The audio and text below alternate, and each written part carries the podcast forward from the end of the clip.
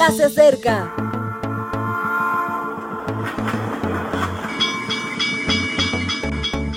Partimos ya.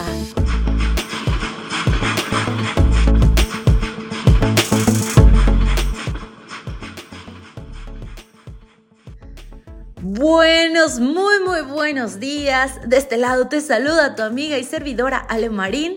Qué agradable el poder comenzar y compartir este podcast contigo. Hoy es 12 de noviembre y por gracia de Dios comienza un día nuevo y vamos a nuestra Biblia para aprender sobre un texto más. Hoy reflexionaremos en Deuteronomio 32 días.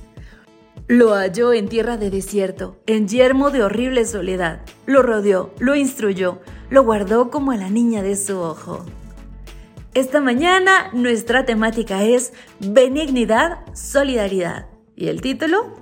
El reflejo en el iris. Muchos modelos de actuación surgen de la Biblia. Cuando Dios procede es bueno observarlo. Es el caso de Deuteronomio 32.10 donde se relata cómo tomó al pueblo de Israel y lo cuidó. Las tres etapas de su comportamiento nos dan una buena pista para el desarrollo de nuestra solidaridad. Tal y como sucede en la actualidad, los procesos solidarios comienzan con la identificación de una necesidad a la que atender.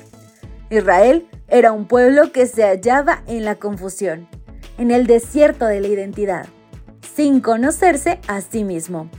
Los peligros le circundaban.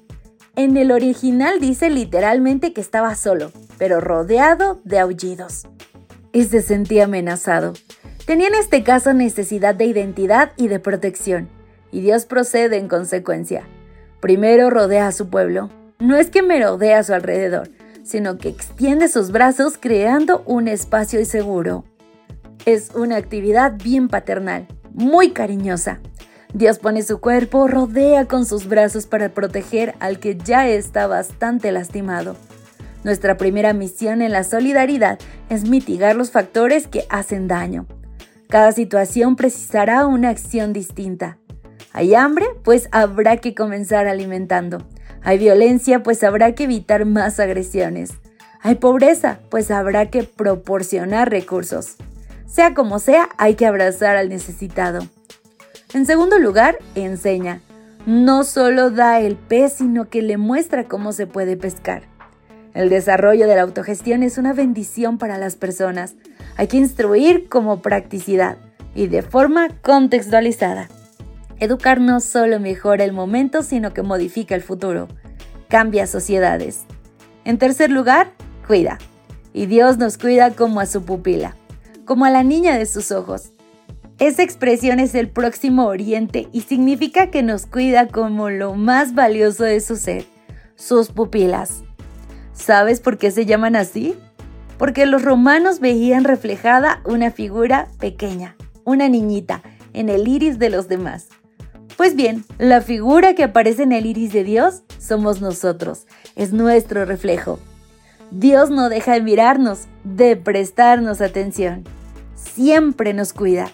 Y nosotros hemos de proceder así, porque la solidaridad no funciona con antojos, sino por interés continuado. Abraza, enseña, cuida. No es tan difícil de recordar y si Dios lo hace, será por algo.